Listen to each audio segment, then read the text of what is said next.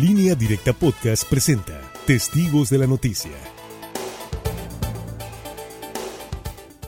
Bueno, continuamos. Gracias, gracias por mantenerse en esta sintonía. Saludo con gusto a la doctora Tere Guerra, ya en Testigos de la Noticia. Doctora, muy buenos días. Buenos días.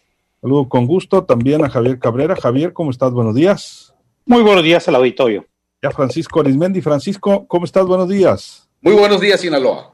Pues hay agarrón en, en Morena, fíjense, ayer vivimos tres momentos di distintos entre el químico Benítez y Rubén Rochamoya. Hasta este momento, los dos pues son aspirantes a la candidatura de Morena a la gubernatura. Eh, Rubén Rochamoya hasta este momento no ha dado ninguna declaración al respecto, quiero aclararlo. Eh, sin embargo, eh, pues le digo, vivimos tres momentos. Número uno, el Congreso del Estado dio su aval para que el gobierno de Mazatlán eh, adquiera, aunque no con un gasto, sino más en un trámite, eh, en un acuerdo con el gobierno del Estado, los terrenos del llamado Hospitalit, que durante muchos años pues, eh, habían, eh, ha operado, ha mantenido el municipio sin eh, tener la certeza de la propiedad de esa tierra. Recibió el apoyo del Congreso en una lectura interesante, porque pues bien sabemos que pues ha tenido sus diferencias con el Congreso. Número dos, en Mazatlán hubo una acalorada discusión en el Cabildo, en donde hubo acusaciones de que se actuaba bajo ilegalidad, incongruencia por encima de la ley y alejado del proyecto de la 4T. Pese a todo eso, el Cabildo aprobó por mayoría y a propuesta del presidente municipal, el químico Benítez, con nueve votos a favor y cuatro en contra, la ratificación de Rafael Padilla Díaz al frente del órgano interno de control, con la crítica de la síndica procuradora, a quien el, síndic, el químico Benítez aclaró eh, pues de querer poner en el órgano interno de control a un simpatizante del grupo del senador Rubén Rochamoya, con todo respeto, no tiene por qué hablar, que es la cuarta transformación. Yo inicié este movimiento, le contestó el químico, y usted con todas esas acciones ha encontrado algo, no ha encontrado nada de corrupción contra mí. Usted opera para terceros y quiere proponer a gente del senador Rubén Rochamoya. Pues finalmente no, no pudo poner a su propuesta la síndica procuradora. Y pues número tres, en Culiacán, más tarde, pues resulta que eh, pues eh, hubo algunos eventos privados del químico Benítez, entre ellos un encuentro con algunos legisladores. En ese encuentro tuvo también posteriormente una rueda de prensa y en esa rueda de prensa pues eh, se fue en contra de Rubén Rochamoya, quien acusó al senador de tener dos años en campaña. No levanta, dijo, y no va a levantar. Hay, hay nerviosismo porque el senador tiene prácticamente dos años en campaña, pero pues no prendido, y si no prendido ya no va a prender. Y yo eh, no soy candidato, yo un día dije que si mi partido volteara a verme, yo estaría dispuesto a entrar. Eh, se vivió muy, duras palabras de, del químico Benítez, ya aderezadas por la política, lógicamente contra su compañero de partido Rubén Rocha Moya. Se están llevando muy fuerte, Francisco Arismendi, los, los morenistas, en este caso, pues Rocha eh, y el químico, el químico pues salude eh, algunas intromisiones, ¿no? De parte del senador y parece que eso lo, lo encendió se reunió con algunos legisladores eh, del Congreso local que no propiamente pues están cerca del el ala de Rubén Rochamoya ahí en el Congreso del Estado. Bueno, pues eh, es muy natural políticamente que quien vaya encabezando las preferencias eh, de aceptación, es decir, que tenga, se le vean mayores probabilidades de alcanzar no solamente la candidatura, sino también el gobierno de Sinaloa el 2021, entre más se acerca el tiempo, pues más precisamente se direccionan hacia esa persona los ataques, en concreto hacia el senador Rubén Rocha Moya. Es natural y normal que lo hagan desde los partidos de oposición, pero lo que no es natural es que se haga así tan abiertamente y tan frontal por parte de alguien que es, militan en el mismo partido. El peor error que pudiera cometer el senador Rocha Moya es eh, eh, subirse al ring con cuanto actor político lo cuestione o le diga cosas, etcétera. No significa también que se quede callado eternamente, pero creo que eh, en esta situación, pues el químico Benítez tiene su corazoncito, muy allegado a Jacob Polensky, ahí es para empezar, pues su candidata chupó faros, este, quedó fuera de, de las encuestas, pero él le apela también a una relación que tiene, y eso es verdad, muy cercana con el presidente López Obrador. Y a lo mejor, pues, eh, le está haciendo su luchita, pero decir eso del senador Rocha Moya, como que ya calienta, ¿no? Como que ya calienta el ambiente político también al interior de Morena. Esto no indica que desde Morena, pero muchas veces desde el anonimato, también haya ese golpeteo en contra de, del senador morenista. E insisto, es el que se le ven mayores posibilidades de alcanzar la candidatura. Esto si no se le atraviesa lo de la equidad de género en Sinaloa y pues que recaiga de parte de Morena, obligados legalmente, eh, en, una mujer, en este caso sería lo más seguro en la senadora Imelda Cato. Pero por lo pronto, ahí está el fuego, y no amigo, que digamos, esté al interior del propio partido de Morena.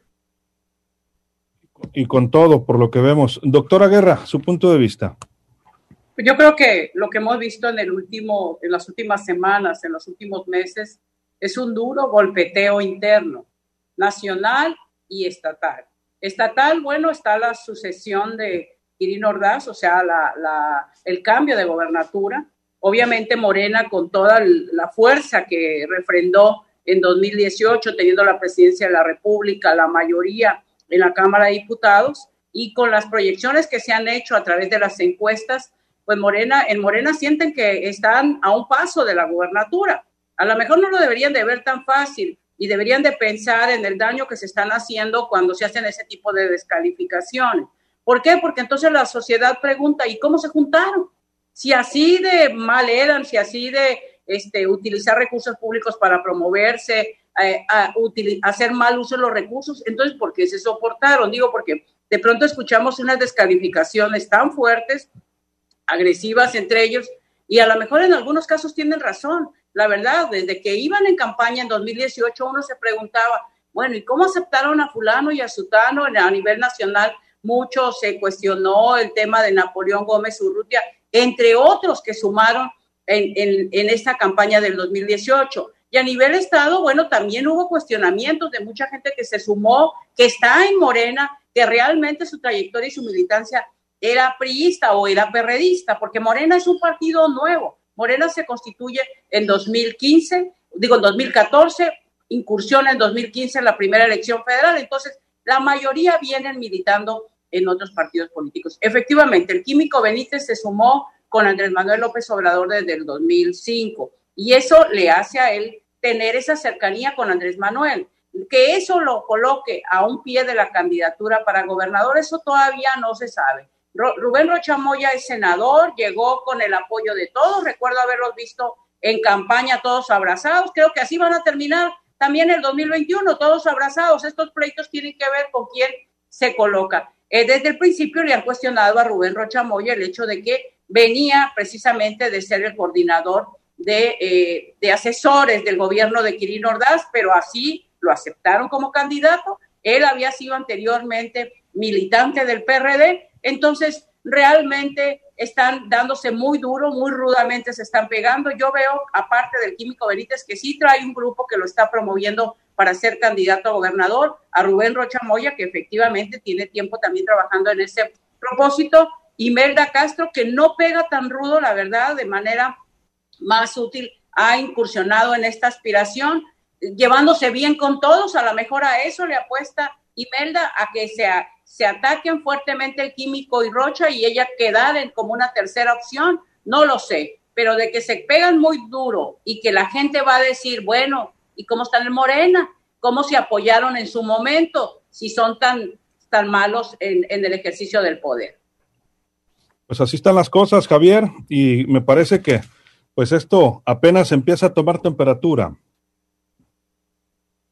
No, esto, esto inició desde que inició las administraciones municipales, aunque no tan abiertamente, los alcaldes, sobre todo de Culiacán, Mazatlán y Yanahome, le han atribuido al senador Rubén Rocha Moya estar atrás de las síndicas procuradoras, de haber formado un grupo político para golpearlo. No lo habían dicho tan abiertamente.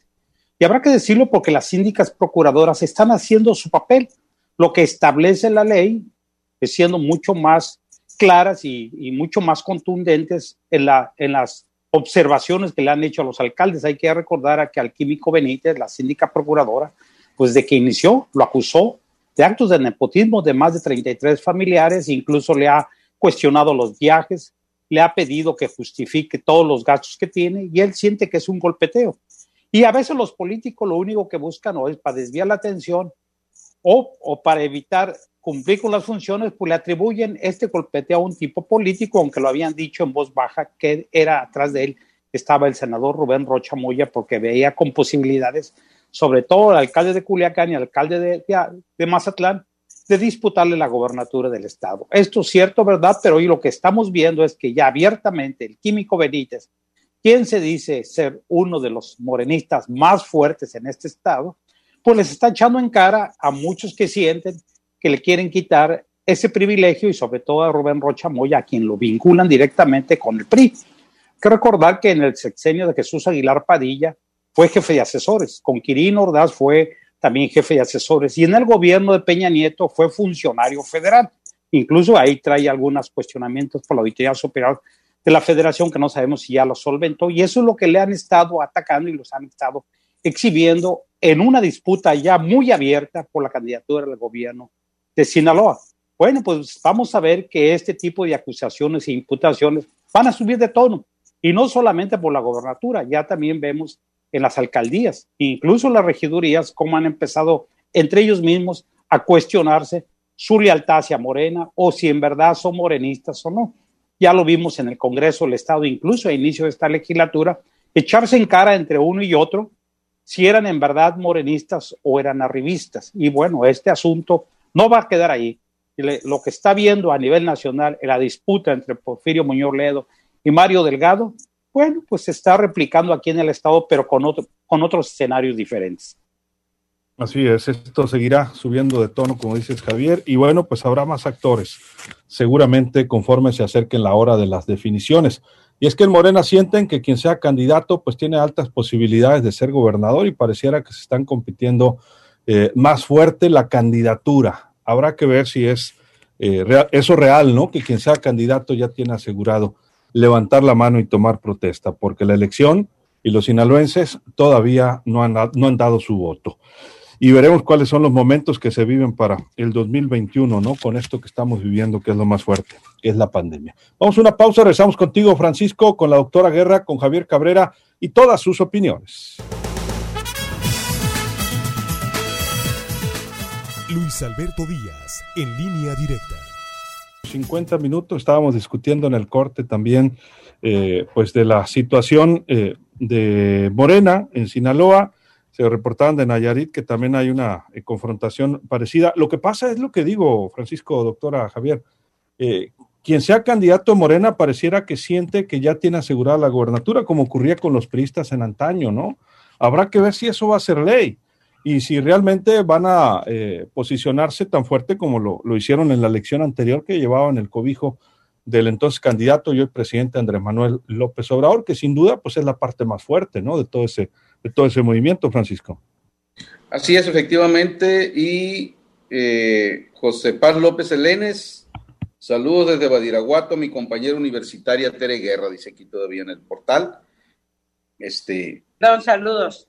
Bien, eh, está bien que al, al, interior de los propios partidos haya confrontación para disputar candidaturas, pero como el propio presidente López Obrador ha hecho llamados, por ejemplo, dice a quien encabeza el grupo Frena, Gilberto Lozano, pues de que hay límites, o sea, hay niveles eh, en la confrontación y que muchas veces no es necesario descalificar ni, ni satanizar ni nada, pero de eso a que el químico Benítez diga que el senador Rubén Rocha Moya es un caballo de Troya para destruir desde ahí a Morena, como que ya, ya eso ya es demasiado delicado, tendría que aportar pruebas. Y por otro lado dice que tiene dos años en campaña Rocha Moya y que hay desesperación, dice preocupación porque no prende. Pues yo creo que lo que tendría que hacer el químico Benítez es eh, mandar gente o ir al mismo para que vea que por donde se va moviendo en el Estado, el senador Rocha Moya, restaurantes, lugares públicos, etcétera, pues gente de todos los colores y sabores llega y lo saluda y se toma la foto, etcétera, etcétera. Es decir, al menos es algo que a un servidor le consta eh, en un restaurante donde va seguido eh, Rubén Rocha Moya, que es el zarandeado, y pues gente que no tiene nada que ver con la política acude a su mesa, saluda, etcétera, etcétera. Y son detallitos que se van sumando en sus recorridos, en los aeropuertos, etcétera. Ocurre lo mismo. Pero decirle caballo de Troya a un senador de la República que tiene años, inclusive una relación de mayor eh, antigüedad que la que tiene el químico Benítez con López Obrador, y de eso hay pruebas, pues yo creo que aquí ya se está cayendo en varios excesos. Habrá que ver qué, responde, ¿no? Como dices el senador, o si no se engancha, como han dicho, pero sin embargo, pues ahí están. Y el químico Benítez, eh, doctora, pues eh, fue el primer presidente, ¿no? Del partido en Sinaloa, de Morena. Es que, sí, aparte hay que recordar que en 2005, cuando el químico Benítez se suma, lo que se conforma es una, son redes ciudadanas de apoyo a Andrés Manuel. Andrés Manuel en ese entonces militaba en el PRD y llega como candidato del PRD en 2006 y en 2012. a partir del 2012 empiezan el movimiento de regeneración nacional, pero como partido político consigue el registro hasta el 2014. Ya escindidos del PRD, pero los orígenes de Morena son en el PRD. Entonces, que, el, que Morena suma a gente que viene del PRI, pues eso no hay duda. Sumó gente que venía del PRI, gente que venía del PRD, gente que venía este, de, del, del PAN incluso. Ahora, ¿cuántos militaron en el PRI? Miren, escuchamos ahora, por ejemplo, a nivel nacional este pleito tan fuerte que tiene Muñoz Ledo con Marcelo Ebrard. Ambos militaron en el PRI y después se pasaron al PRD. Vienen de lo mismo. Sin embargo, pues las confrontaciones y la disputa de poder es muy fuerte. Yo creo que no debieran de pegarse tan rudo, deberían de moderar sus acusaciones. Porque la pregunta es, vamos a suponer que lo que dice el químico Benítez es real que Rocha es el caballo de Troya. ¿Qué va a hacer si queda de candidato en 2021? ¿Va a salirse de Morena? ¿Se va a ir? Porque nadie va a llegar de candidato sin el apoyo de Andrés Manuel López Obrador. No creo que Rocha haya llegado de candidato al Senado sin el apoyo de Andrés Manuel López Obrador, como ha apoyado a otros. O vamos a poner el otro escenario, que el químico quedara de candidato. Obviamente sería con el apoyo de Andrés Manuel. ¿Qué van a hacer los contrarios de, que apoyaron a, o que están apoyando a Rubén Rocha Moya. ¿Se van a ir de Morena? Entonces, ¿para qué se hacen esas descalificaciones tan rudas si al final van a seguir compartiendo mesa y se van a volver a reunir y van a volverse a abrazar cuando haya las campañas? La verdad, eso es lo que hace que la gente luego no crea en la política o en los políticos, porque dicen, se dan tan rudos, se pegan tan fuerte, se descalifican tan fuerte y después los ves compartiendo mesa y compartiendo este, escenarios. No sé, ni se hagan bolas, como diría, eh, dijo, ¿quién fue el que dijo esa frase, Francisco? No se hagan bolas que el candidato, ah, Salinas. Carlos Salinas. Carlos Salinas. No se hagan bolas que el candidato es Colosio, pero pues después sí se, hizo bola el engrudo. ¿A qué se hacen bola en Morena? Las decisiones de quién va a ser candidato a gobernador van a pasar necesariamente por la mesa de Andrés Manuel López Obrador. El que quede, con todo y que se hable de encuestas y se hable de preferencias, nadie va a llegar de candidato a gobernador si no es con el apoyo de Andrés Manuel. Entonces, ¿para qué se peleen? déjenlo, no lo separen, a lo mejor también en el PRI se agarran o en el PAN, aunque ahorita andan eh, muy, muy, pasivos o cada quien por su lado. Vamos a ver si, si responde, estaría interesante un, debate entre ellos, ¿no? Entre el químico y, y este y Rochamoya y el resto, ¿no? De los que andan en el movimiento. Javier, finalmente. Mira, las pasiones políticas siempre están presentes. Y esto que digas que no quieren que esto suceda, va a seguir sucediendo. El que dos o tres o cuatro quieran la misma posición, pues es obvio, aunque sean amigos. Y eso de que la gente es, le gusta que vaya la salud, bueno, pues en, en campaña o pre-campaña, ¿quiénes de los políticos no se vuelven simpáticos? Van, te saludan, abrazan a niños, todos. El ejercicio del poder ya lo vemos diferentes se les olvida de qué cargo tienen. Y lo estamos viendo con varios de estos actores que tienen un cargo público y sienten que ya son los reyes de este estado o de este país. Y esta contienda no es nueva entre Rocha Moya y, los alcaldes, y lo comentaba. Porque desde un principio siempre se le atribuye que las síndicas procuradores reciben instrucciones de Rocha Moya para golpearlos. Y esa es la argumentación que dice, para no cumplir diversas facultades que tienen o para eludir la transparencia y la rendición de cuentas de todos los alcaldes, porque las síndicas procuradoras, incluso algunas de ellas, han sido amenazadas de muerte y ahí está el caso de del municipio de Ahome. Es un asunto que todavía no se cierra. Y también la confrontación tan fuerte que ha habido en Mazatlán.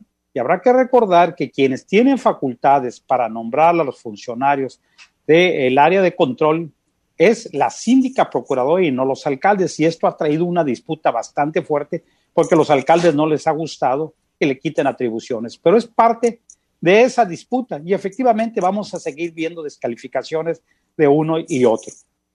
Así es. Pues muchas gracias, Javier. Muy buenos días. Muy buenos días al auditorio. Gracias, Javier. Nos vamos, Francisco, 30 segundos.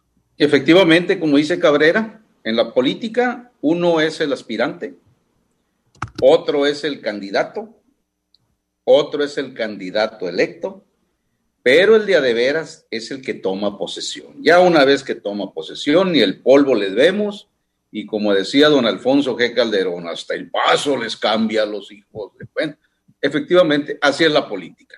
Y otro es el ex, ¿no? El ex funcionario. Ah, no, no. El ex es pura humildad, es puro envejecer, es pura nostalgia del poder y está revisando y arañando los periódicos y los medios y las redes a ver quién habla de mí, qué dicen de mí, etcétera. Esa es, y lo hemos visto y nos, y nos consta efectivamente, pero ya una vez que están sentados en la silla electa, eh, eh, en funciones, mm, María Purísima. Pero no, no lo separen, pues. Gracias, Francisco. Buenos días. Buenos días, Sinaloa. Buenos días, doctora. 30 segundos nos vamos. Yo creo que no es la política, es los políticos, ¿no? Y la política lo que es es la disputa de poder. Y obviamente que el, el, disputar poder, pues a veces enloquece a algunos. Y yo creo que efectivamente a veces pedir moderación, pedir decencia, pedir prudencia en la política y más cuando está una disputa tan fuerte por una gobernatura que sienten en la bolsa, pero en, del plato a la dicen del plato a la boca se cae la sopa. Entonces deben de tener más cuidado y más mesura porque no den por hecho que necesariamente la gobernatura de Sinaloa será para Morena, menos si siguen con esos pleitos. La verdad es que la gente entonces la lectura que está dando es si así son tan malos y ellos mismos están sacando los trapitos al sol, en fin, pero bueno, pleito va a seguir. Así es, sí, la última palabra la tendrá la, la población. Muchas gracias, doctora. Buenos días. Buenos días. Y seguiremos viendo este tipo de disputas porque no es poco lo que está en juego. A nombre de todo este equipo de periodistas, quédese con nosotros con buena música en RSN, el grupo más fuerte en comunicación. Soy Luis Alberto Díaz, que la pase de lo mejor. Acabas de escuchar Testigos de la Noticia, en línea directa podcast.